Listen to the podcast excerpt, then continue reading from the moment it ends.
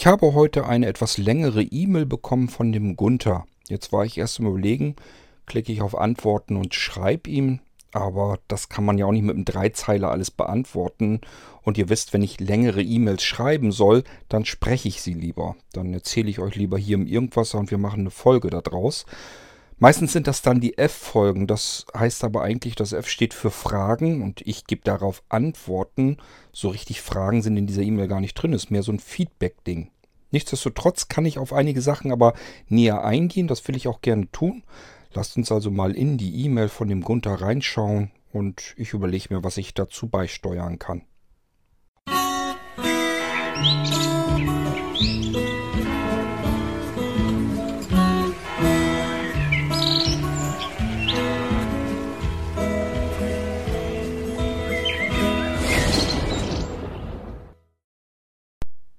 Am besten machen wir das wie so oft, wenn ich eine E-Mail bekommen habe, schön zeitsparend. Ich muss zeiteffizient arbeiten, anders geht's nicht. Ich wechsle in die E-Mail hinein, die ich bekommen habe und versuche nebenbei zu lesen, während ich euch hier etwas erzähle. Die E-Mail kommt also von dem Gunther. Ich habe erst gedacht Günther und habe dann aber gemerkt, da sind gar keine Ü-Striche drüber. Und der Gunther schreibt mir, dass er immer wieder in den Irgendwasser reinhört und den ganz interessant findet. Nicht alles, hauptsächlich mehr so die technischen Themen, die findet er aber schon ganz interessant. Und äh, er spricht auch das Problem an, das er hat mit dem Irgendwasser, nämlich, dass ich ja vieles immer sehr langatmig erkläre, immer wieder abschweife, mich gerne wiederhole und, und, und. Das Problem haben andere natürlich auch mit dem Irgendwasser, das weiß ich ja auch. Ich kann es nur nicht ändern. Ähm, alles andere würde bedeuten, ich müsste mich verstellen. Ich müsste anders arbeiten, als ich eigentlich nachdenken kann, als ich ticke. Funktioniert nicht. Ähm, Gunther hat mir hier als Tipp gegeben, dass ich mir einen roten Faden anlege, dass ich mir Notizen mache, stichpunktartig aufschreibe. Das alles funktioniert überhaupt nicht. So klappt der Irgendwasser nicht. Das habe ich früher gemacht, als ich ähm, Podcast noch richtig geschnitten habe und sowas alles. Dieser irgendwas hier ist rein konzeptionell anders. Er passt sich meinem Leben an sozusagen. Das heißt, ich habe mal eben ein paar Minuten Zeit, nichts mit Vorbereitungen oder sowas, sondern ich habe mal eben ein paar Minuten Zeit, denk nur kurz nach, hm, hast Zeit, könntest mal eben Podcast machen, eben Mikrofon ans iPhone dran und was erzählen, ins Mikrofon quatschen. Nächster Gedanke, über was kannst du reden? Das, da brauche ich nicht ganz lange, das geht ratzfatz, irgendwas gibt es ja immer. Deswegen ja irgendwas, irgendwas gibt es immer, was man erzählen kann. Und mehr passiert dann auch nicht. Ich nehme mir eben das Mikrofon, stecke es an und brabbel etwas hinein. Das ist der Irgendwasser. Keine Vorbereitung, keine Aufbereitung, keine Nachbereitung. Kein Schnitt, kein Zusammenfügen oder irgendwie aufbereiten oder irgendwas machen. Ich kann das alles hier on the fly in der Opinion-App am iPhone machen. Ich muss nur das Mikrofon dran stöpseln per Lightning, kann loslegen. Und ähm, iPhone habe ich in meiner Tasche. Mikrofone liegen mehrere in der Gegend hier rum. Das heißt, egal wo ich mich gerade hingefläzt habe, ich muss noch nicht mal aufstehen, um mir irgendwo jetzt das Mikrofon zu suchen, sondern wo ich gehe und stehe, habe ich ein Mikrofon irgendwo hinterm Kissen liegen. Zack, ran, reingequasselt. Das alles würde nicht mehr hinhauen. Wenn ich, sobald ich anfange und würde mir diesen roten Faden legen, würde mir vorher Notizen machen. Das setzt voraus, ich weiß im Voraus genau, was ich euch erzählen will. Müsste das vorher alles, die komplette Sendung einmal vorher gedanklich abgeklopft haben und mir daraufhin die Notizen machen. Am besten noch recherchieren. Wenn ich euch nämlich keinen Mucks erzählen will, muss ich vielleicht auch das ein oder andere Mal nachlesen. Und ähm, ist eine ganz andere Geschichte. Bis ich damit fertig bin mit den Vorbereitungen, ist jetzt die, diese Zeit, die Pause, die ich mir genommen habe, um den Podcast aufzunehmen, längst vorbei. Dann habe ich nur die Vorbereitung gemacht. Müsste ich den Podcast ein andermal aufzeichnen. Die Zeit ist mir zu schade dafür. Das ist auch nicht Sinn des Irgendwassers.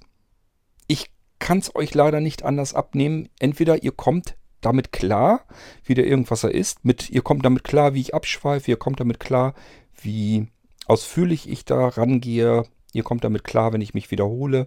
Wiederholung zum Beispiel hat einen Grund.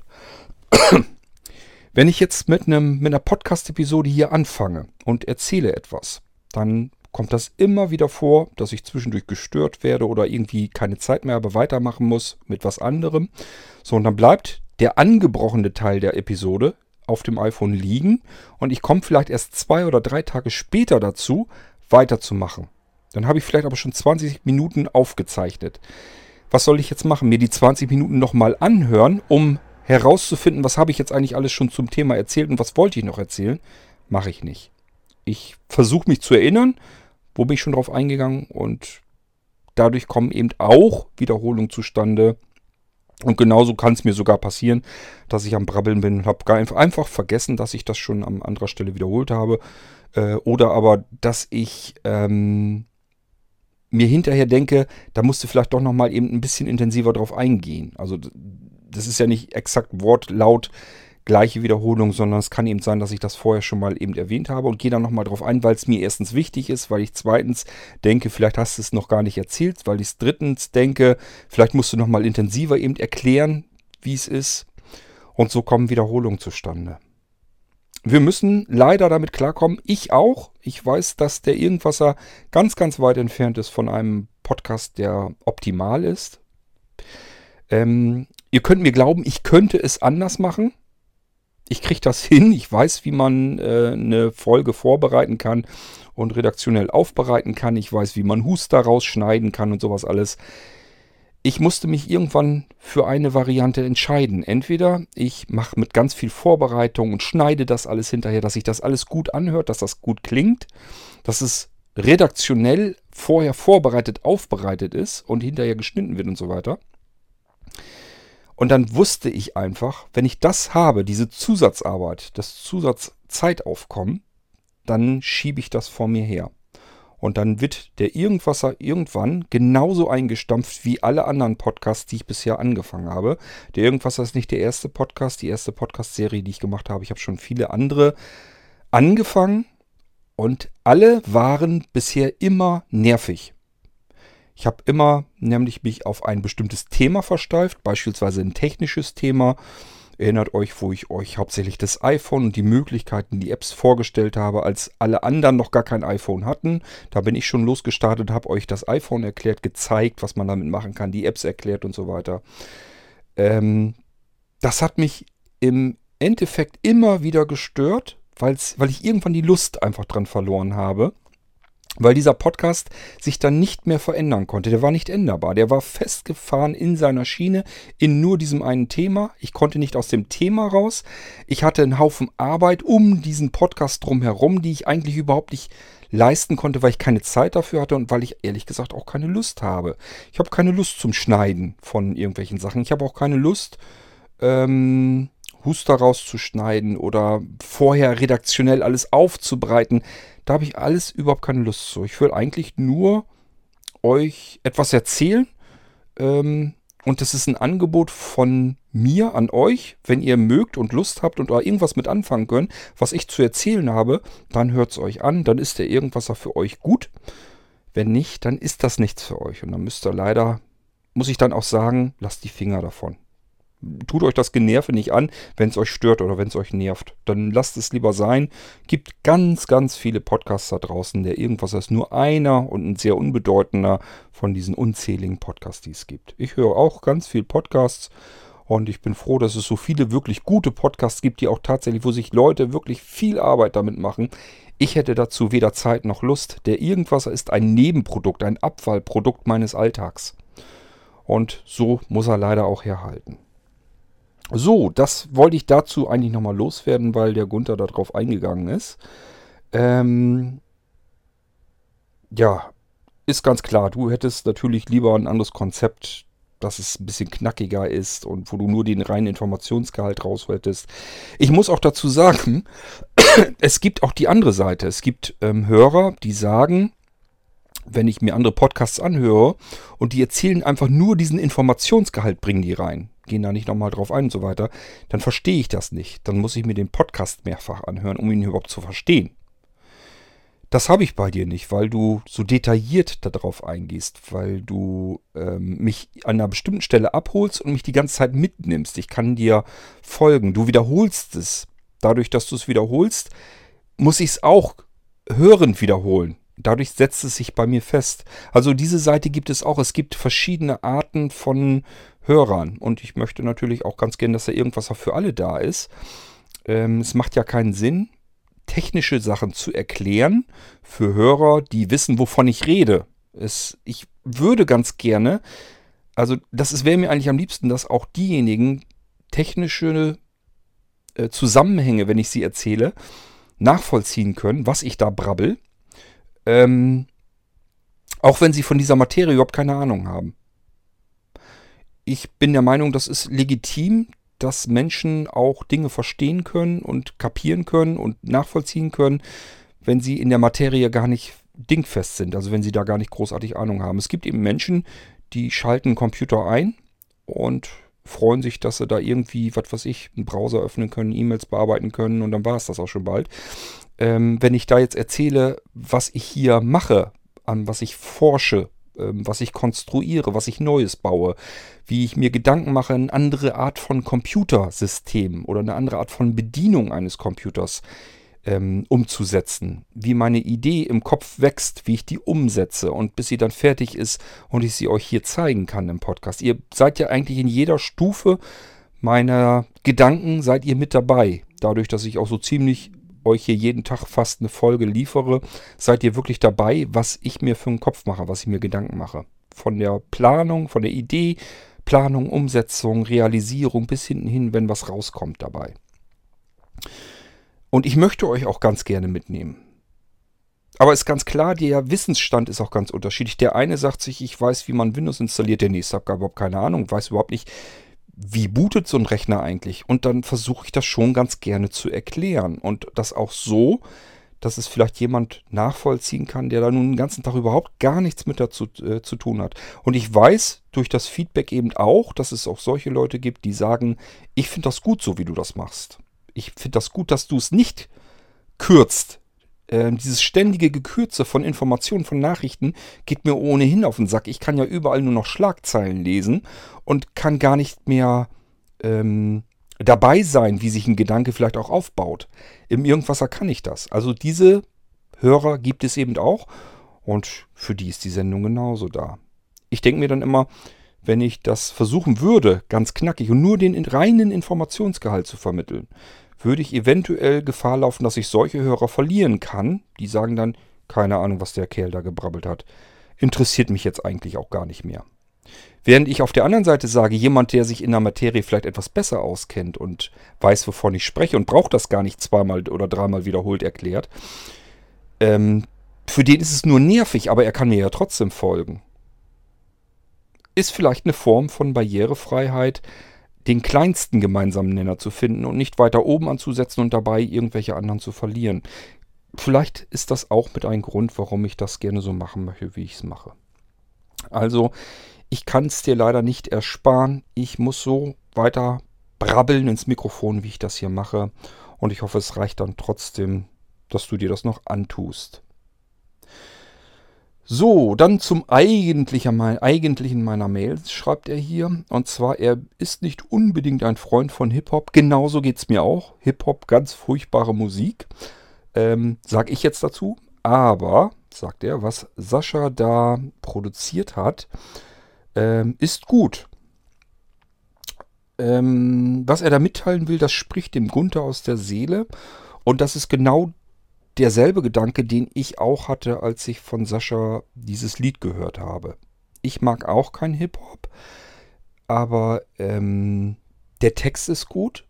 Ich fand es auch einfach gut gemacht. Das ist, ähm, es gibt Leute, die sagen, ich kann rappen und ich kann Hip-Hop und wenn du dir das anhörst, dann hast du immer so ein Fremdschämengefühl, finde ich jedenfalls, wo ich dann denke, nein, du kannst es eben überhaupt gar nicht, lass es lieber sein, da muss man sich deinetwegen jetzt auch nicht schämen, nur weil man es sich anhört. Dieses Gefühl hatte ich bei Sascha zum Glück überhaupt nicht, sondern ich habe wirklich gedacht, alter Falter, das ist gut, was er da macht. Das hat er wirklich gut gemacht und ich glaube, Sascha, ich hoffe, ich habe es dir ebenfalls geschrieben oder gesagt. Ich meine, ich habe ihm das auch gesagt, das ist gut, was du gemacht hast.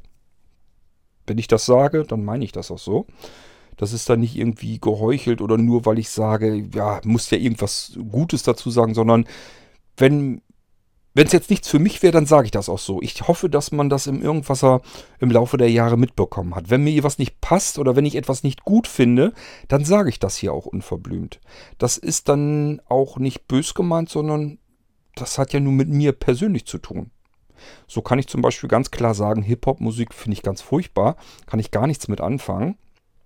Und trotzdem fand ich das Lied, was Sascha jetzt gemacht hatte, als ich das gehört habe, habe ich gesagt, das ist wirklich gut. Das hat er echt gut hingekriegt. Und ist gut, Gunther, dass du das auch nochmal sagst, denn den Textausschnitt aus deiner E-Mail, den habe ich dem Sascha nämlich gegeben. Und wenn ich das jetzt noch finde, ähm, du fragtest übrigens, welcher Sascha ist das? Du hast das Gefühl, du würdest ihn kennen. Er heißt Sascha Panjevin. Ähm, wenn man es liest, würde man erstmal sagen, der soll heißen Sascha Panevin. Ähm, aber er heißt Sascha Panjevin. Das wusste ich vorher auch nicht. Habe ich auch bloß mitgekriegt, weil das im Geistreich-Podcast, in meinem Parallel-Podcast, wo ich euch Geschichten erzähle, ähm, dort vertont hat und sich hinten dran eben mal vorgestellt hat, beziehungsweise seinen Namen mit erwähnt hat und deswegen wusste ich das eben auch. Ich gehe mal in die WhatsApp rein und dann hören wir mal eben kurz rein, nicht alles, weil nicht alles dafür gedacht ist, aber wie er auf deinen Textschnipsel reagiert hat, das will ich nicht vorenthalten. Hallo Gott, ah, das klingt doch spannend auf jeden Fall. Naja, wer ist dieser Sascha? Die Frage fand ich am besten. ja, aber freut mich auf jeden Fall, dass ihm der Song gefallen hat. Das ist gut. Ähm, genau das wollte ich erreichen und äh, genau da habe ich auch gehofft, dass meine Aussage, ähm, ja, dass äh, meine Aussage auch so angenommen wird. Und ja, genau, nee, finde ich gut auf jeden Fall. Danke dir auf jeden Fall, dass du es mir geschickt hast. Und ja, ich hoffe auf jeden Fall, dass du nicht allzu ungeduldig auf die zweite Folge wartest. Ich habe es nicht vergessen und ich habe es auch nicht geschmissen. so, wir gehen wieder raus, weil das jetzt den Geistreich-Podcast betrifft, den er noch vertonen will. Ähm, so hast du jetzt, Gunther, auch eine direkte Reaktion von Sascha, wie er wiederum auf deine Reaktion reagiert ist das Schöne im Irgendwasser, sowas kann man dann eben alles machen. Das heißt, ich habe einfach einen Textschnipsel aus deiner E-Mail genommen, dem Sascha gegeben per WhatsApp und er hat eine Sprachmitteilung zurückgeschickt. Das kann ich dir jetzt hier über den Irgendwasser mitteilen, hat sich gefreut. Leute, ich kann euch nur sagen, wenn ihr solche Gedanken habt, wenn ihr Feedback habt, wenn euch was freut, teilt das den Leuten mit, egal wer es ist. Ob ich das jetzt bin, ob es Sascha ist, ähm, jetzt bei dem Geistreich Podcast auch wieder ähm, wir machen diese Folgen, da steckt Arbeit drin. Mehrere, viele Stunden Arbeit steckt da drin. Ähm, nehmt das bitte nicht immer so hin. Wir machen das alle gern. Wir machen das, weil wir Lust haben dazu und weil wir Spaß dran haben und das machen wollen. Aber es demotiviert oder es frustriert, wenn man kein Feedback bekommt. Wenn man das gemacht hat, stundenlang sich Arbeit gemacht hat und es kommt rein einfach gar nichts zurück. Das ist bei dem Geistreich Podcast also ich kriege da Feedback zu, das ist jetzt nicht die Frage. Ähm, aber ich sage jetzt zum Beispiel bei dem äh, Freunde der Zukunft, die letzte Serie, die wir jetzt gerade gemacht haben, ähm, da habe ich eigentlich nur bisher, ich glaube, von Regina mal eine Rückmeldung bekommen. Dass sie das auch technisch gut umgesetzt findet und so. Und das habe ich Sascha auch gleich ähm, wieder zurückgegeben. Weil Sascha hat da dran gesessen, hat sich viele Stunden Mühe und Zeit, hat sich Gedanken gemacht, wie kann ich das Ganze, diese Folge zum Leben erwecken? Wie kann ich Musik dafür machen? Wie kann ich die Sounds dafür finden und die vernünftig punktgenau dahinter legen? Leute, da hängt Arbeit drin. Und wenn man dafür keinen Beifall bekommt, und ein Beifall heißt beim Podcast irgendeine Rückmeldung, per E-Mail, per Sprachnachricht, ihr könnt auf dem AB sprechen, ihr könnt mir eine WhatsApp-Nachricht schicken, Ihr könnt äh, eine Aufnahme machen und mir die per E-Mail schicken oder wie auch immer. Wenn man kein Feedback bekommt, ist das sehr demotivierend und frustrierend. Und ich, ich persönlich kann das so halbwegs ab. Ich finde es auch nicht gut, aber ich komme damit klar. Ähm, aber ich, mir ist das immer sehr unangenehm, wenn sich andere für das, was ich mache, auch viel Arbeit gemacht haben. Wie in diesem Fall. Ich habe eben Sascha gefragt, willst du eventuell ähm, den Geistreich vertonen, also Freunde der Zukunft. Und er steckt da ganz viel Arbeit und Mühe rein. Der bekommt ja jetzt dafür, ich bezahle ihm da jetzt kein Geld für oder so, sondern er macht das auch, weil er da Lust zu hat. Aber es wäre halt schön, wenn man da mal ein, zwei Leute hat, die mal eben einfach Beifall klatschen, indem sie einem zurückschreiben, Mensch, das habt ihr gut gemacht, klingt toll. Ähm, großes Lob an Sascha oder irgendwie sowas, dass man einfach mitbekommt, das ist bei euch angekommen, ihr habt es gehört und ihr fandet es gut. Und wenn das nicht gut fandet, könnt ihr es uns auch erzählen. Dann wissen wir nämlich, was wir noch vielleicht anders oder verbessern können, anders machen können. So, jetzt kommen wir zum Betreff Computer. Selbe E-Mail von Gunther. Ähm, erst noch erst am Anfang die Besonderheiten der Blinzeln-Computer überhaupt zu erfassen. Das ist auch nicht so einfach. Selbst wenn du einen Blinzeln-Computer hast, wenn ich dir einen fertig machen würde und schick dir den, dann schaltest du den ein und befindest dich erstmal auf einem Windows-Desktop und du fragst dich, oh, ist zwar ganz gut, ich höre zwar, den, dass Screenreader hier am Brabbeln ist schon, ich muss mich nicht mehr um die Einrichtung kümmern, aber jetzt stehe ich hier erstmal da, habe ein paar Symbole auf dem Desktop, die probiert man normalerweise, nehme ich jedenfalls an, als erstes aus. Sollte man auch tun. Sind interessante Sachen dabei, dass man gleich mal so ein bisschen gucken kann, wie funktioniert denn zum Beispiel das Internetradio auf dem Desktop. Was kann ich mit diesem Ablageneingabensystem eigentlich machen? Einfach mal ausprobieren, in die Favoriten mal reingucken und so weiter und so fort. Man kann also gleich von vornherein schon ein bisschen was rumfummeln. Und eigentlich sind das alles schon Sachen, die man auf keinem Computer hat. Also man hat eigentlich gleich, man wird sozusagen mit der Nase schon gleich auf Besonderheiten gestoßen. Aber nicht jeder kann da wirklich alles mit anfangen. Also es gibt auch die Menschen, die sagen, ja, ich habe jetzt einen Blinzeln-Computer was mache ich denn jetzt? Was ist hier jetzt eigentlich anders? Ähm, das gibt es eben auch als Rückmeldung und das ist alles nicht so ganz so einfach. Von daher informier dich vorher und bitte stelle Fragen zu allem Kinkerlitzchen, alles, was du nicht verstanden hast, wo du dir noch nichts drunter vorstellen kannst. Und wenn du auch nur nicht sicher bist, dass du vielleicht äh, etwas verstanden hast oder ob nicht, frag bitte. Ich habe es immer wieder, dass ich Leute habe, die sich irgendetwas vielleicht anders vorgestellt haben oder so. Und dann kommen die eben hinterher mit ganz komischen Fragen, wo ich mir denke, äh, wie gehst du jetzt eigentlich davon aus? Wie bist du denn an diesen Computer überhaupt herangekommen, äh, dran gegangen überhaupt? Irgendwie hast du hier falsche Vorstellungen, falsche ja, du hast ja einfach falsche Vorstellungen davon gemacht, was du jetzt bekommst. Und das ist schade, das ist ärgerlich, weil ihr sollt eigentlich, wenn ihr einen Blinzeln-Computer bekommt, wäre es ganz gut, wenn ihr euch vorher schon so ein bisschen Gedanken gemacht habt, was ihr erwartet und mir das auch mitteilt, damit ich das entweder korrigieren kann, das wäre mir persönlich wichtig, oder aber ähm, euch erklären kann und ihr sagt, das ist gut, so will ich das haben, dann ist das so, wie ich mir das vorgestellt habe. Dass man das einfach vorher abklärt. Ist besser, als irgendwie einfach nur so zu bestellen und hinterher ähm, stellt man fest, ihr habt irgendwie was ganz anders verstanden, ganz anders, ganz andere Vorstellungen von dem gehabt, was ihr da bekommt. Und das ist schade, weil ähm, schlimmstenfalls seid ihr über irgendwas enttäuscht und das möchte ich gar nicht. Das ist nicht mein Konzept, was ich hier habe. Die Blinzeln-Computer, ja, die können ganz viele, ganz furchtbar viele Dinge, die andere Computer nicht können, das stimmt. Aber erstens, sind das vielleicht jede Menge Dinge, die ihr auch gar nicht benutzt, die ihr gar nicht braucht. Es gibt nämlich, nehmen wir ein anderes Beispiel, das iPhone. Was ich hier alles mit meinem iPhone mache, davon brauchen die allermeisten Menschen nicht mal einen Bruchteil. Ich kenne Menschen, die benutzen das iPhone zum Telefonieren und für WhatsApp.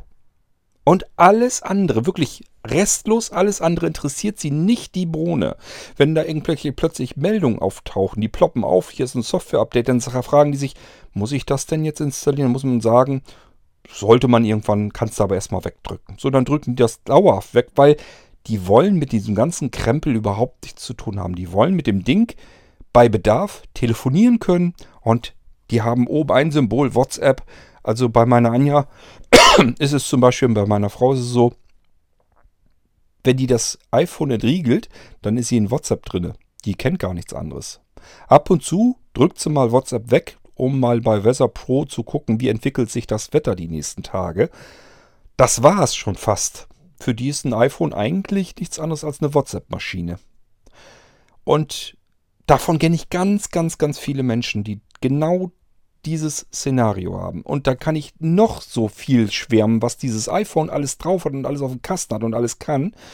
Sie benutzen es nicht und sie brauchen es auch nicht und sie wollen es auch gar nicht benutzen. Und das genau kann dir bei einem Blinzeln-Computer eventuell eben auch passieren. Deswegen ist es wichtig, wenn ihr euch Gedanken macht, ich will vielleicht einen Blinzeln-Computer haben, überlegt genau, was wollt ihr mit diesem Computer tun und fragt mich vorher, ähm, was es da für Möglichkeiten gibt. Ähm, ich habe jetzt wieder so ein Statement in der E-Mail bekommen, dass ich ihm ja keine, kein Beratungsgespräch, kein persönliches angeboten hätte. Da hat er nie nachgefragt, muss ich auf euch zukommen und euch ein Beratungsgespräch ähm, auf die Backe schwatzen? Das kann's doch nicht sein. Ich stehe doch hier, ich bin doch zur Verfügung. Wenn ihr mich anschreibt und ihr meint, ich muss jetzt irgendwelche Informationen haben, dann notiert euch alle Fragen, die ihr habt und lasst mir die zukommen. Ihr könnt mich per WhatsApp Sprachnachricht jederzeit erreichen und ihr werdet feststellen, innerhalb kürzester Zeit, manchmal Minuten, manchmal sind es auch ein paar Stunden, habt ihr eine Antwort von mir. Entweder, wenn es schnell gehen muss, per WhatsApp Sprachnachricht. Wenn es viele Fragen sind und es lohnt sich hier mal eine Folge dazu zu machen, mache ich gerne eine Podcast-Folge. Das hat den einfachen Grund. Wenn ich eure Fragen beantworte, dann habt ihr einmal die Fragen gestellt und ich einmal geantwortet. Beim nächsten, der die Fragen auch wieder stellt, muss ich sie wiederholt antworten. Das heißt, dieselbe Frage muss ich vielleicht x-mal beantworten. Mache ich sie per Podcast fertig, kann es passieren, drehen wir den Spieß um. Dann können ganz viele Leute diese Frage haben und ich habe sie aber nur einmal beantworten müssen. Ich hoffe, ihr versteht, was ich damit meine. Das ist wirklich äh, ich muss hier zeiteffizient arbeiten, weil ich entwickle die ganzen Sachen. Ich baue sie euch, sowohl hardware-seitig als auch software-seitig. Ich richte euch das alles ein. Ich mache, kümmere mich um den Support, ich kümmere mich um den Versand. Ich kümmere mich darum, wenn irgendwas schief geht, kaputt geht und ich das dann reparieren soll. Und, und, und. Das kommt alles auf mich zu. Podcast soll ich ja auch noch nebenbei machen es geht nicht anders. Wenn ich nicht zeiteffizient arbeite, dann kann ich das nicht schaffen. Und dann muss ich mich von irgendwelchen Sachen trennen. Entweder fliegt der Podcast weg oder ich baue keine Computer mehr oder ich kann die Software nicht mehr weiterentwickeln. Und die Ideen, die ich habe, die wirklich lohnenswert sind umzusetzen, kann ich nicht mehr umsetzen, weil ich die Zeit dafür nicht mehr habe. Alles wäre schade. Es wäre schade an jeder Ecke, wo ich arbeite, zu sparen, was wegfallen zu lassen. Deswegen würde ich das ungern tun setzt voraus, ich kann zeiteffizient arbeiten. Und zeiteffizient arbeiten heißt nicht, ich telefoniere mit euch und beantworte euch am Telefon die Fragen. Das habe ich früher so gemacht. Das ist das ineffizienteste, was man zeitlich tun kann. Denn, Punkt 1, wir telefonieren ja zusammen. Ihr könnt euch gar nicht alles merken, was ich euch zubrabbel. Wenn ihr Fragen habt und ich äh, beantworte euch die alle, müsst ihr euch das entweder alles mitschreiben, was ich euch antworte. Das macht ihr am Telefon nicht, weil ihr nicht die Möglichkeit habt, mit mir zu telefonieren, euch auf unser Gespräch zu konzentrieren und gleichzeitig alles mitzustippeln, mitzuschreiben. Und zum Zweiten, euch fallen nicht alle Fragen ein. Wir sind fertig mit dem Telefonat und dann fallen euch noch zehn andere Fragen ein, die ihr ja eigentlich auch noch hättet gerne fragen wollen. Ja, Telefongespräch zu Ende, Kord im Bett und was weiß ich und euch fallen jetzt die nächsten Fragen ein. Ist alles Käse. Das ist extrem ineffizient von der Zeit her. Für euch und auch für mich. Weil ihr habt nicht alle Fragen beantwortet und ihr könnt euch nicht alle Antworten merken. Also bitte Fragen notieren oder nehmt euch WhatsApp, Sprachnachricht, macht eine Aufnahme, quatscht die Fragen da rein, weil wenn euch jetzt noch weitere Fragen einfallen, setzt ihr einfach die nächste Nachricht ab. Und dann kann ich auf diese Sprachnachrichten eingehen. Ich hoffe, ihr versteht, warum ich so arbeiten muss. Das ist für mich zeiteffizienter und für euch auch. Und wenn wir es per Podcast machen, habt ihr sogar eine gute Chance, dass ihr Fragen gehabt habt, die ich im Podcast schon beantwortet habe, die ihr euch anhört und sagt, siehste, das wollte ich auch noch fragen, jetzt weiß ich die Antwort schon. Brauche ich das schon mal nicht mehr zu fragen. Also überlasst es bitte mir, wie ich euch antworte. Vertraut mir, dass ich das zeiteffizienter hinbekomme und ihr trotzdem einen vernünftigen Support bekommt. Das ist mein Ziel an der ganzen Geschichte. Deswegen mache ich das so. Und nicht, weil ich keinen Bock habe zum Telefonieren. Habe ich zwar wirklich auch nicht, aber es ist einfach zeiteffizienter. So, dann hast du gesagt, ähm, mit Multiboot, das ist dir schon bekannt, das waren mehrere Systeme. Ah, da weiß gar nicht, was man da alles rausholen kann aus dem Multiboot-System. Ich mache Multiboot-Systeme seit ungefähr Mitte der 90er Jahre. Also 96, 97, so um den Dreh. Seitdem richte ich Computer ein. Seitdem fummel ich mit Multiboot-Systemen herum. Das ist eine Zeit, da hat kein Mensch gewusst, dass man vielleicht mal mehrere Betriebssysteme auf denselben Computer installieren kann.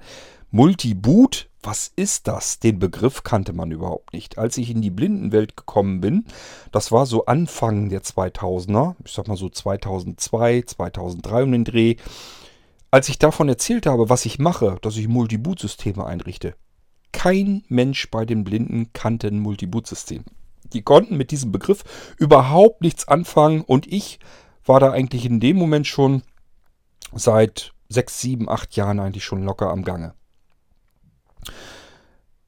Ähm, das heißt, ich frickel schon ewig an diesem Multiboot-System herum es ist auch nicht das einheitliche Multiboot-System, denn ein Multiboot-System kann man erstmal im Prinzip aus jedem Boot-System machen. Also jeder Bootloader ist eigentlich dazu fähig, mehrere Betriebssysteme anzusprechen. Das kann man mit dem Boot Manager, mit dem Boot MGR von Windows Up Vista, der auch in Windows 10 immer noch drin steckt, genauso gut machen wie mit dem NTLDR äh, unter Windows XP und den Vorgängern. Genauso wie man das mit dem Group Loader machen kann äh, von Linux, gibt ja noch das Sys Linux und so weiter.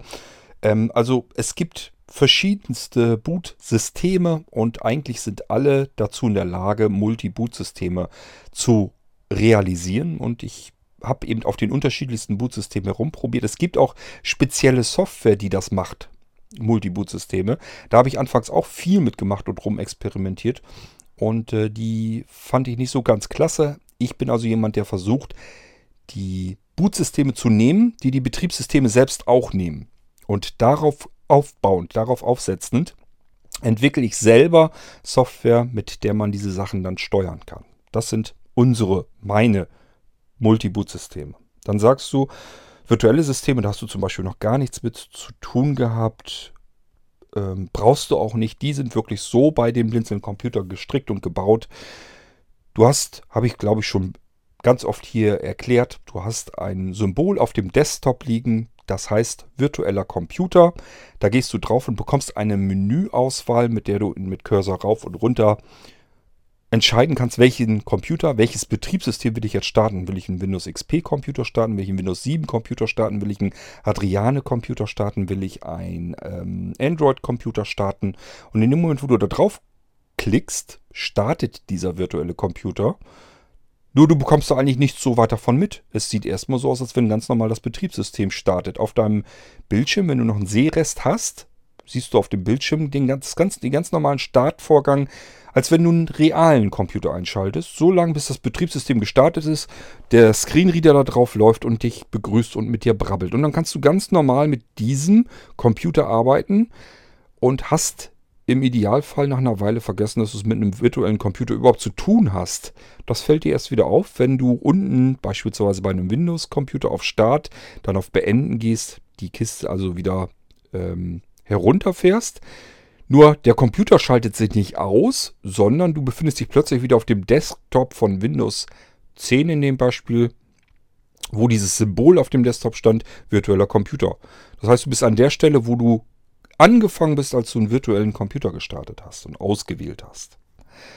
Du musst also mit virtuellen Computern, mach dir keinen Kopf drum, was du damit irgendwie zu tun hast. So ist das Virtual Systems vom Blinzeln ausgelegt, dass du eben nichts von virtuellen Computern wissen musst. Ähm, die Vielfalt von Zubehör und Programmen versuchst du noch so ein bisschen zu durchschauen. Ist auch nicht so einfach. Das liegt einfach daran, dass ich mir ständig Gedanken im Kopf mache.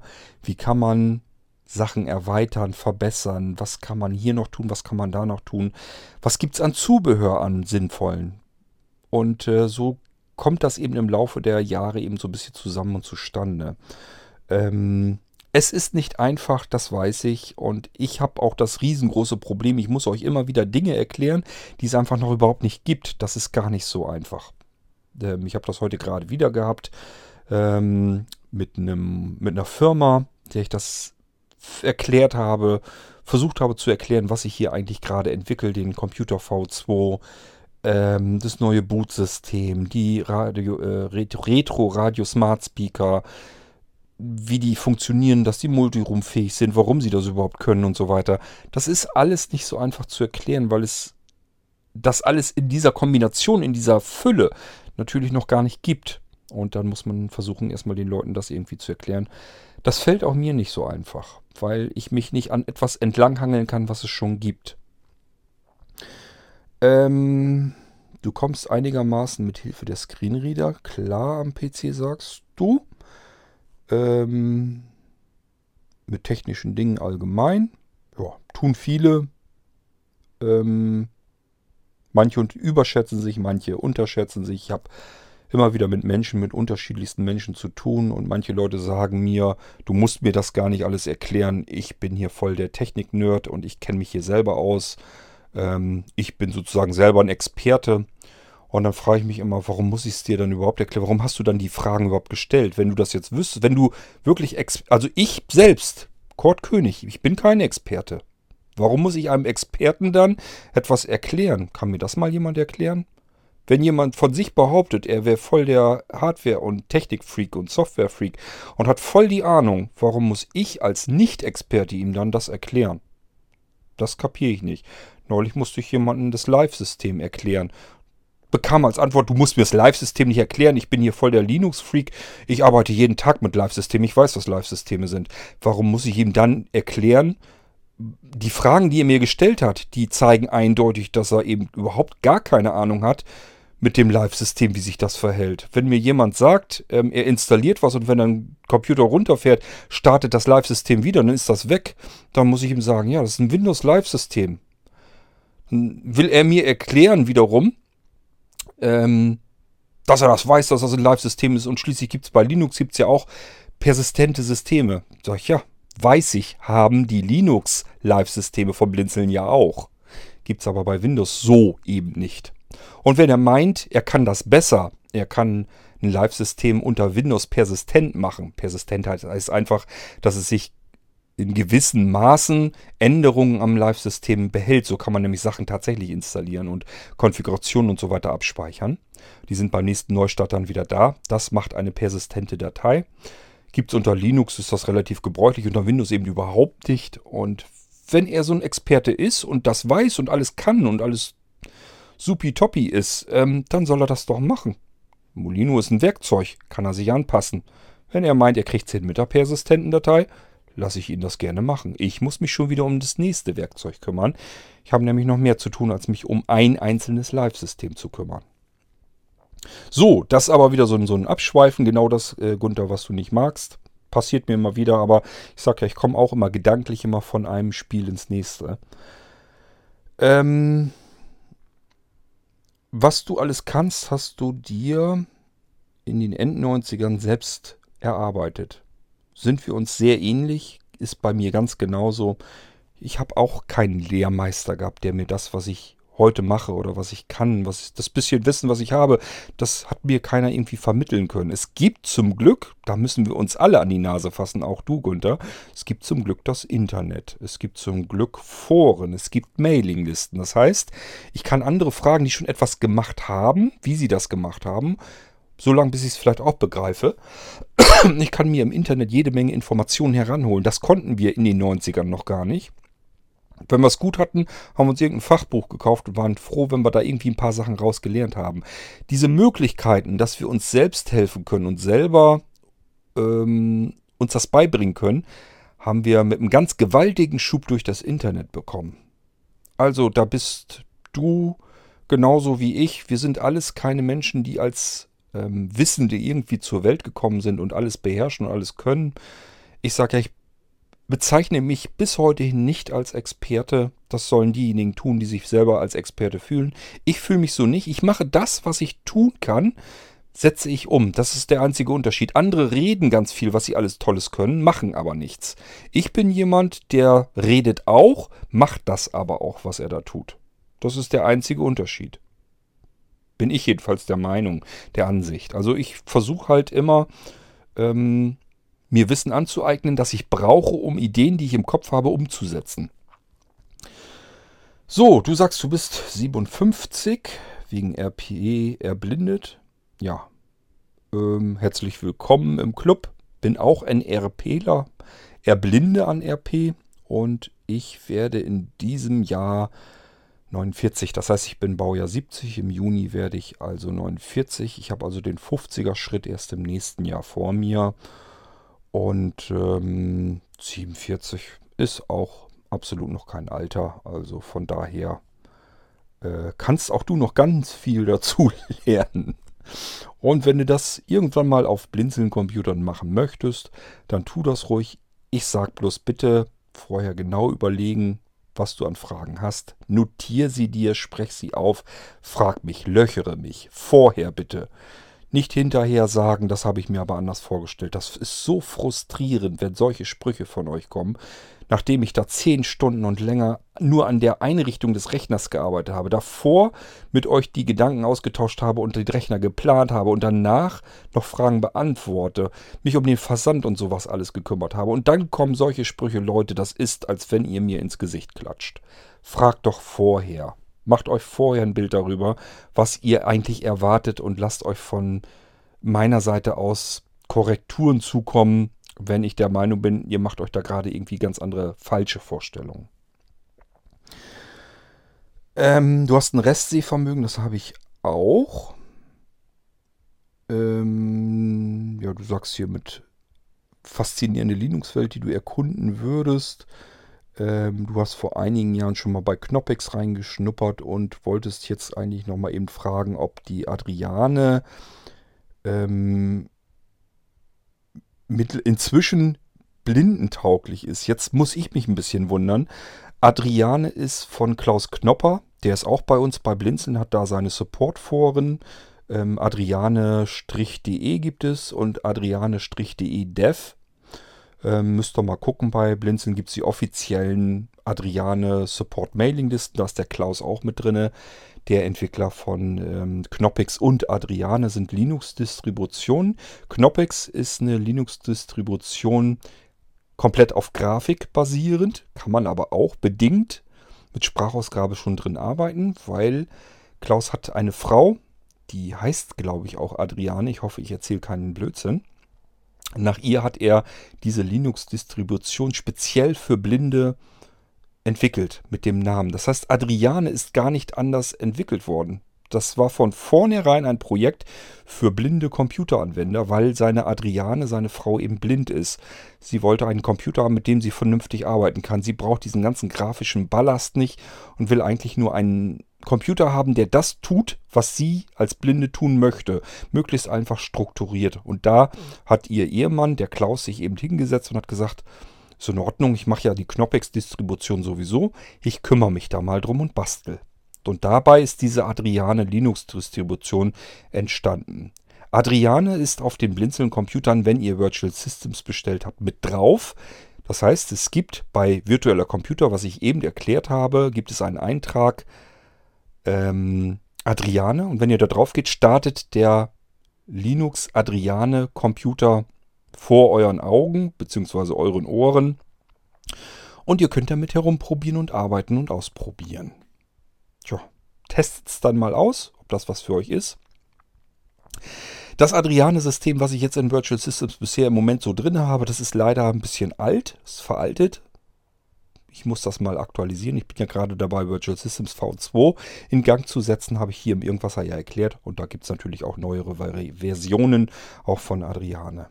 Aber mich wundert die Frage, dieses inzwischen blindentauglich. Das wundert mich, weil Adriane ist vom ersten Bit an so konzipiert, dass es blindentauglich ist, aus dem genannten Grund. Wenn du Fragen zu Adriane hast, übrigens Gunther, melde dich mal in der adriane-de Mailingliste bei Blinzeln an. Einfach leere E-Mail an adriane-de-subscribe at blinzeln.net. Einfach anmelden. Kriegst du Informationen aus erster Hand. Klaus Knopper ist bei uns in der Mailingliste. Und du kannst ihm direkt Fragen stellen. Also direkt derjenige, der diese komplette Linux-Distribution entwickelt hat, dem kannst du dort Fragen stellen. Ich glaube, kompetent, kompetentere Antwort kann man eigentlich kaum erwarten. Ähm, also nur zu, melde dich ruhig an und stell ruhig Fragen. Ähm, gibt es Blinzeln nur mit Ach so, gibt es Blinzelei? Hast du schön ausgedrückt. Gibt es Blinzelei nur mit deinem Computer oder würdest du sie auch mit äh, entsprechenden eigenen Computern aufbauen? Also du hast jetzt zum Beispiel von Lenovo ein ThinkPad X23, die kenne ich gut. Ich kann dir zum Beispiel sagen, wenn wir Notebook-Bestellungen haben, richten wir auch Lenovo Geräte ein. Und wenn du sagst, ich will ein ganz, ganz tolles, ganz gutes haben, sollte schon irgendwie Richtung ThinkPad sein, dann suche ich eine ThinkPad-Klasse aus. Es gibt von Lenovo sogar Geräte, die sind baugleich mit den ThinkPads, steht aber nicht ThinkPad drauf. Wissen auch manche nicht. Ähm, also, du bekommst diese Qualität, die du da eigentlich gewohnt bist, vom Blinzeln ganz genauso. Das war nicht immer so. Wir haben auch schon wirklich komplett von Grund auf selber Notebooks gebaut. Die wurden von Compal vorgebaut und dann konnte man sich die Laufwerke und so alles einzeln kaufen und das alles zusammenschrauben und dann ist ein Blinzel-Notebook. Das war nicht schön. Ähm, das hat mir nicht gut gefallen, weil die Qualität einfach nicht so gut ist wie die, die ich ähm, bei Lenovo vorfinde. Deswegen spitze ich mich ganz gerne auf, auf Lenovo-Geräte im Notebook-Bereich. Hat mit den anderen Sachen, die wir machen, gar nichts zu tun. Ich muss dir aber auch gleich ganz ehrlich sagen, wenn du richtig was richtig Cooles haben willst, also etwas, was man da draußen so nicht kriegen kann, dann nimm gar kein Notebook, sondern nimm einen unserer Mini-Rechner. Ähm, die sind auch mobil zu machen. Du brauchst ja keinen Bildschirm. Es sei denn, dass du deinen Seerest noch so gut gebrauchen kannst, dass du mit dem wirklich arbeiten kannst. Ansonsten brauchst du keinen, kein Notebook. Man kann einen Mini-Rechner nehmen, einfach einen Akku dran klemmen und schon hast du einen komplett mobilen, einsatzbereiten Rechner, den du als Blinder vollwertig bedienen kannst. Ich werde hier ja nach und nach auch noch andere Sachen wie das ähm, Blinzeln Retro Radio Smart Speaker System vorstellen und so weiter. Ist schon toll, was man mit solchen Dingern alles machen kann. Und ähm, die anderen Geräte, die ich hier zusammenbaue, da sehe ich schon zu, dass das vernünftige Komponenten sind. Also da ist dann meistens ausschließlich vielleicht Intel-Technik und so weiter aufeinander abgestimmt drin und so weiter und so fort. Also ich mache das hier schon ein paar Jahre seit Ende der 90er. Und ähm, ich denke schon, dass ich so ein bisschen weiß, wo die Stolperfallen sind, wo man aufpassen muss und wo man eine gute Hardware zusammenstellen kann oder zusammengestellt schon fertig einkaufen kann. Das mache ich nämlich auch so. Das heißt, ich lasse mir das schon offen. Ich höre mir an, was möchtet ihr haben, welche Wünsche habt ihr und überlege dann, wie komme ich am besten an dieses Ziel ran. Das kann sein, dass ich mal ein Barebone-System einkaufen muss, dass ich einfach sage, die Wünsche, die der jetzt hat, die sind jetzt nicht so ungewöhnlich. Und hier gibt es ein Gerät, das ist schon so ein bisschen vor, vorkonfiguriert. Da muss ich nur noch Laufwerke, Speicher, SSD-Chip und sowas alles einbauen. Vielleicht noch WLAN, Bluetooth-Chip und sowas muss ich da nur noch einbauen. Aber im Prinzip, das Gehäuse ist klasse, das Mainboard mit dem Chipsatz da drauf ist klasse, der verbaute Prozessor ist super, das Lüftungssystem ist erst klassisch, Netzteil, alles klar. Ich kann das schon so halbfertig einkaufen und baue da nur noch die Sachen dazu, ähm, die man eben einbauen muss. Und auch da muss man aber wissen, welche Teile baut man ein, denn das ist ja nicht alles gleichmäßig kompatibel. Es gibt eben auch da Stolperfallen. Da falle ich dann aber drauf rein. Habe ich alles schon hier gehabt und erlebt, dass ich mir Arbeitsspeicher gekauft habe, in sehr gute Hardware eingebaut habe und es passiert einfach nichts. Rechner schaltet gar nicht ein, weil diese RAM-Module einfach scheiße sind, weil sie einfach inkompatibel sind. Das schreiben die Hersteller natürlich der RAM-Module aber nicht dabei. Das heißt, man baut sie ein, stellt fest, ja, Computer will dann einfach gar nicht mitarbeiten, ist inkompatibel oder wackelig oder was auch immer.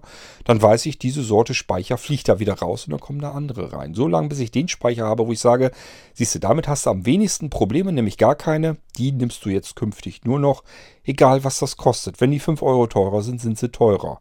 Blinzeln-Computer sind ein bisschen teurer. Das steckt einerseits in den ganzen Komponenten drin, weil die meistens oder oftmals teurer sind. Ich arbeite nicht rein nur nach Preis. Und ähm, weil so irrsinnig, wahnsinnig viel Arbeit drin steckt, die mir nicht honoriert wird. Das ist nur ein Bruchteil dessen, ähm, was man wirklich dann bezahlt, was an Arbeit drin steckt. Nichtsdestotrotz, die Blinzeln-Computer sind ein bisschen teurer, hat aber alles Gründe. Und wenn man das eins zu eins vergleichen würde, müsste man sagen, den Computer, so wie man ihn bei Blinzeln bekommen kann, wird man woanders nirgendwo bekommen können, weil sich da niemand diese Arbeit machen kann, weil es einfach unrentabel ist, unwirtschaftlich. Das heißt, der, die Computer sind eigentlich unter ihrem Preis, obwohl sie teurer sind. Das muss man aber erstmal im Kopf voneinander kriegen. Das ist gar nicht so einfach. Es bringt auch nichts, euch das zu erzählen oder zu erklären, weil das verstehen sowieso nur diejenigen, die das so ein bisschen nachvollziehen können überhaupt. Ähm, und andere sagen sich, ja, ja, kann ja viel erzählen, der macht das nur teurer, damit ich das Geld wegstecken kann. Dass da, was da an Arbeit drin steckt, das sehen die Leute dann gar nicht. Die, es kommt immer wieder mal vor, dass die Leute das vergleichen mit irgendwelchen Computern, die sie bei Aldi, Lidl und Co. gesehen haben oder bei Amazon oder bei Ebay oder sonst irgendwo, die gar nicht begreifen, was da eigentlich für Arbeit dahinter steckt, den Computer so zu bauen, wie ich die hier rausschicke. Aber gut, da muss ich mit klarkommen, es nützt ja nichts. Ähm, bloß manchmal ist es echt ach, anstrengend, es immer wieder bei Null anzufangen und dann wieder zu erklären und ich weiß auch nicht. So, ähm, so, du hast die als Leasing-Rückläufer gekauft. Ähm, ja, haben wir auch. Wir haben Zulieferer, wo man diese ThinkPads als Leasing-Rückläufer kriegen kann. Ähm, auch das geht. Die werden sogar so angeboten, was hat er denn da? Also sind refurbished Geräte, die sind aber wirklich im Prinzip hängen, hängen die den Neugeräten nicht wirklich nach. Also es, ich sag mal sowas wie die Tastatur zum Beispiel wird einfach ausgetauscht gegen eine neue. Und die Geräte haben in der Regel auch keine Schrammen oder sonst irgendetwas dran. Und wenn im Bildschirm nicht gerade ein dicker Kratzer drin ist oder so, dann bleibt der vielleicht. Aber wenn Kratzer drin ist, wird auch der Bildschirm komplett ausgetauscht. Das heißt, es gibt spezielle Händler, die machen Refurbished-Geräte aus, also diese Leasing-Rückläufer, und die bereiten die so auf, dass man sie von einem Neugerät nicht mehr unterscheiden kann.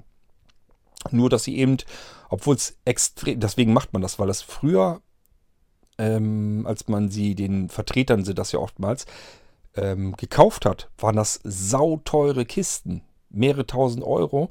Und jetzt hat man überhaupt erstmal eine Chance, daran zu kommen. Das ist für Leute sehr gut, die sagen, ähm, ich möchte ein qualitativ extrem hochwertiges Gerät mit einem Gehäuse zum Beispiel, was bruchfest ist und solche Geschichten alle. Ähm, das soll stabil sein und alles. Das ganze System so stabil, wie man es irgendwie hinkriegen kann. Also ich will ein möglichst tiptop astreines Oberklasse-Gerät haben. Ich habe aber kein Oberklasse-Geld. Was macht man denn da jetzt? Dann kann man manchmal sagen, dann nimmst du eben diese ehemalige absolute Oberklasse ähm, zu einem Preis eines normalen Notebooks, was man so im normalen Handel kriegen kann. Ähm, hast aber eben, ja, das ist wie beim Auto. Äh, wir fahren hier privat für uns gebraucht auch eine alte E-Klasse. Ist auch ein altes, gebrauchtes Auto, was wir uns kaufen. Aber ist eben damals eine Oberklasse gewesen und das ist es ja immer noch. Nur weil sie ein paar Jahre alt ist, heißt das ja nicht, dass es jetzt plötzlich ein Kleinwagen geworden ist. Und so muss man sich das bei den Notebooks auch vorstellen. Man kann eben gebraucht auch eine Oberklasse sehr gut kriegen. Für den Preis kann man aber auch eben eine kleine Kleinwagenklasse neu vielleicht kriegen. Muss man sich überlegen, ob man das will und was man will. Und ich hab, bin angeschlossen an verschiedenste Händler. Ich komme daran und ich arbeite mit denen auch sehr gerne zusammen. Ich weiß, wo vernünftige Qualität herkommt. Gunther, du schreibst hier zum Beispiel, du hast den Leasing-Rückläufer von Pearl bekommen. Wenn du wüsstest, was Pearl für eine Firma ist, wärst du da schon längst nicht mehr so erbaut von. Du hast das Glück, dass du ein sehr gutes Notebook erwischt hast. Der Zulieferer Pearl, na, ich lasse mich da lieber nicht drüber aus. Also das ist so ziemlich der größte Ramsch, China-Ramsch-Versender, den wir in, im deutschsprachigen Raum eigentlich haben. Ähm, das ist wirklich China-Kram. Die sind in China und kaufen nach Preis ein, Mengen ein und verramschen das hier. Und ähm, die geben sich noch nicht mal viel Mühe, wenn man da einen Karton öffnet. Die Teile liegen da lose so drin. Ob die jetzt im Karton hin und her fliegen, spielt alles gar keine Rolle. Also ich persönlich, meine eigene Meinung, man darf ja nicht sagen, das ist so, sondern nur, das ist meine Meinung. Das ist ein ganz billiger Billiganbieter mit einem lausigen Support. Wenn du mit deinem Leasingrückläufer, mit deinem ThinkPad was hast, möchte ich nicht wissen, wie Pearl sich dir gegenüber verhält. Das Problem hättest du bei einem Serie... Nein, das darf ich jetzt nicht sagen. Bei einem anderen guten abgehangenen Händler hättest du das vielleicht nicht. Also ich habe mit Pearl keine guten Erfahrungen. Wenn du im Internet mal guckst, dich ein bisschen umschaust, da sind ganz viele, die nicht so wahnsinnig tolle Erfahrungen haben. Aber ich will ihn dir nicht madig machen. Du hast einen guten Computer gekauft, das kann ich dir auf alle Fälle versichern. Es darf da bloß nichts mit passieren. Dann stehst du da relativ gut alleine damit da. So, dann, ähm, ähm, ja, du schreibst so, was du drin hast. 8 GB RAM, 250 GB SSD. Ja, SSD zum Beispiel gibt es auch Unterschiede. SSD ist nicht gleich SSD. Du kannst eine SATA-SSD haben, die ist schneller als eine Festplatte. Die ist aber viel langsamer als eine Platinen-SSD. Es gibt SSD, ist ja erstmal nur der Chip, ein Speicher. Und den kannst du eben auch auf, direkt auf das Mainboard draufdrücken. In eine Platine, die auf das Mainboard kommt. Und diese Platine wäre nochmal bis zu zehnmal schneller als die SSD, die du da jetzt eingebaut hast als 2,5 Zoll Version. Weiß ich so, dass in deinem ThinkPad ähm, mit hoher Wahrscheinlichkeit eine stinknormale SATA SSD drin ist. Kann man so bauen, kann man so bauen. Also da gibt es eben Unterschiede. Ein normaler Händler, der will Geld verdienen, den interessiert das nicht. Ich bin kein normaler Händler. Ich muss kein Geld verdienen. Ich brauche auch kein Geld zu verdienen. Das, was wir an Einnahmen haben, reicht für das, was wir damit tun wollen mit den Einnahmen, reicht für völlig aus. Wir sind, ähm, wir haben viel zu viele Aufträge, von daher alles kein Thema und deswegen muss ich nicht unbedingt auf jeden Auftrag geiern und deswegen kann ich auch sagen, ich bin vielleicht mal teurer, weil ich mir gesagt habe, ich will da eine andere SSD reinhaben, die aber auch besser ist. Es sei denn, dass du sagst, du möchtest gern mit aller Gewalt einen Blinzeln-Computer haben, hast nur so viel Geld, dann muss ich wieder umdenken. Da muss ich nämlich überlegen, was kann ich für dich aus diesem Budget, was du da als Grenze gesetzt hast, was kann ich für dich am meisten raushauen. Ich hoffe, dass es genug unter euch gibt, die das bestätigen. Ich mache das immer wieder, dass jemand mir sagt, du, ich würde ja gern, aber ich kann es mir halt nicht anders leisten, ich habe nur so und so viel Geld. Und dann gucken wir gemeinsam, stellen fest, ja, dafür bekommt er eigentlich nicht ganz viel. Und dann gucke ich so lange rum, bis ich ihm da irgendwas ermögliche. Das ist manchmal echt tricky und nicht so einfach. Wir kriegen es immer wieder hin. Und es kommt auch immer wieder vor, dass ich ähm, sage, ja, ich hätte hier gern das und das eingebaut, wäre eigentlich besser gewesen. Aber ich habe das jetzt so gemacht, damit wir den Preis hinbekommen und gesagt haben, wieso sagst du denn nicht Bescheid? Ähm, die 20 oder 30 Euro, die machen es doch auch nicht mehr aus. Dann sage ich mir immer, Moment mal, du hast mir eine Budgetgrenze gesetzt. Ähm, ich halte mich doch daran. Ich kann doch mit deinem Geld nicht rumasen. Ich bin doch hier kein Schlachter, der sagt, darf es auch ein bisschen mehr sein. Das mache ich manchmal in seltenen Fällen, wenn ich wirklich der Meinung bin, das wird jetzt richtig viel helfen. Wenn da jetzt jemand sagt, ich will eine Festplatte reinhaben und ich sage ihm, nimm eine SSD, nimm die ein bisschen kleiner lieber und nimm lieber eine SSD, die wäre jetzt in deinem Fall vielleicht nur 20 Euro teurer. Aber die bringt so viel, an Leistung, dann sage ich das natürlich.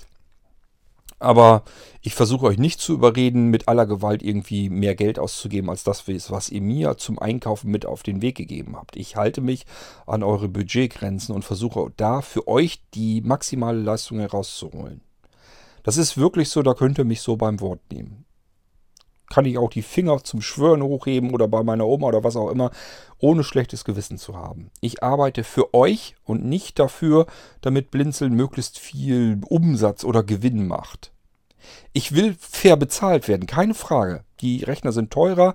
Ich muss Geld nehmen für das, was ich für euch tue. Es ist nicht viel, aber es ist immer noch im Endeffekt der Preis ist höher, als wenn ihr das irgendwo in einem normalen Handel, weil im normalen Handel habt ihr viel, viel weniger Leistung, viel weniger Arbeit, die da reingesteckt wurde. Deswegen sind die billiger und nicht, weil da jemand sagt, ich tue dir was Gutes. Das könnt ihr vergessen. So, ähm, ja, du arbeitest mit JAWS und NVDA. Schreibst du noch. Und im Prinzip war es das so ziemlich. Ähm, Vielleicht kaufst du dir doch noch mal irgendwann ein Modell. Dieser Reihe ist abhängig von meinen Finanzen. Also ähm, ich sag mal, ich sag ja, das mit dem ThinkPad oder so kannst du bei Blinzeln genauso kriegen. Ähm, das wird teurer sein als bei Pearl. Das kann ich dir jetzt schon erklären. Also ich habe überhaupt keinen, kein Ziel vor Augen, dass ich auch nur ansatzweise versuchen will, ähm, im Preis mit solchen Ramschhändlern wie Pearl zu konkurrieren. Das würde bedeuten, ich würde auch die Leistung so weit runterfahren. Das heißt, du würdest ein dahingeklatschtes Notebook bekommen mit einem vorinstallierten Windows, das an dein Notebook überhaupt nicht angepasst ist. Aus deinem ThinkPad, das du da hast, wäre noch viel mehr Leistung rauszuholen. Kannst du nicht wissen. Interessiert dich auch nicht. Dein Rechner läuft stabil, es läuft schnell, nach deinem Dafürhalten. Trotzdem läuft es langsamer, als wenn ich es in der Mache gehabt hätte. Gebe ich dir Brief und Siegel drauf. Ähm, und das sind alles Leistungen, die ich da reinstecke.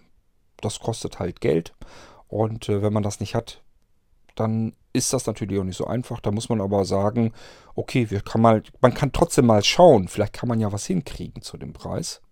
Ähm, aber ich sag dir gleich, bei Pearl wirst du billiger fahren. Du bekommst aber auch ja keinen Blinzeln-Computer, sondern eben nur einen dahingerotzten Lenovo ThinkPad-Computer. Mit einem wirklich draufgerotzten, da, da witzig, also nur damit ihr mal wisst, wie das überhaupt abläuft. Man kann ähm, in Windows gibt es Werkzeuge, die man dazu bringen kann, um das System vorinstalliert auf die Festplatte so drauf zu klatschen. Das ist nur einfach ein Befehl, dass ich den Windows-Dateien sage, mach mir jetzt hier eine Festplatte, knall dich da so drauf, dass die eigentliche Einrichtung, die Endinstallation erst stattfindet, wenn derjenige, der später den Computer hat, diesen Computer einschaltet. Das ist ein Befehl, den ich da eintippen muss. Das kann ich sogar automatisieren. Und wenn ich ein größerer Händler bin, mache ich mir sogar, dass ich die Platten einfach in eine Kopierstation reinfeuere und mache da tausende von Kopien davon. Nur da ist eben kein Stückchen Arbeit oder Know-how oder irgendwas reingesteckt worden. Das mache ich hier alles. Das geht so weit los, dass ich mir auch ähm, für gewöhnlich, wenn ich es irgendwie hinkriege, das BIOS und das UEFI, die Einstellung vornehmen und gucken, ob ich da noch was optimieren kann für euch. Da sind nämlich oftmals Funktionen drin, die sind richtig klasse. Es gibt Rechner, die kriegt ihr im Handel, wenn ihr da von einem USB-Stick starten wollt. Das geht überhaupt nicht. Aber es geht nur deswegen nicht, weil das UEFI-BIOS das nicht hergibt. So, mein Akku ist hier langsam zur Neige und ich habe genug gefaselt. Deine E-Mail ist auch zu Ende. Ich hoffe, es hat gereicht und ich hoffe, ich habe dich nicht gelangweilt mit meinem ganzen Gebrabbel. Du sagst, das ist jetzt viel zu viel und zu langatmig. Das ist meine Art. Ich habe dir anfangs eingangs erklärt, warum das so ist, wie es ist. Und ich hoffe, vielleicht hast du wenigstens diese Folge bis zum Ende durchgehört. Das soll es gewesen sein mit dieser F-Folge. Ihr könnt mir gerne wieder Feedback schicken per E-Mail. Ich kann auch eine Folge dann so machen wie hier. Und würde sagen, wir hören uns im nächsten Irgendwasser wieder, wahrscheinlich mit einem ganz anderen Thema. Bis dahin macht's gut und viel Spaß mit euren Computern, egal wo ihr die gekauft habt. Bis dann, euer König Kurt.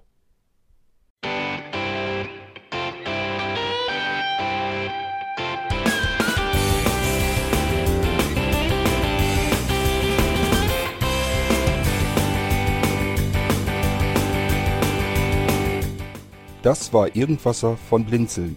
Wenn du uns kontaktieren möchtest, dann kannst du das gerne tun per E-Mail an podcast.blinzeln.org oder über unser Kontaktformular www.blinzeln.org. Blinzeln schreibt man in unserem Fall immer mit einem D in der Mitte. Wenn du möchtest, kannst du uns sehr gerne auch einen Audiobeitrag auf unseren Podcast Anrufbeantworter sprechen.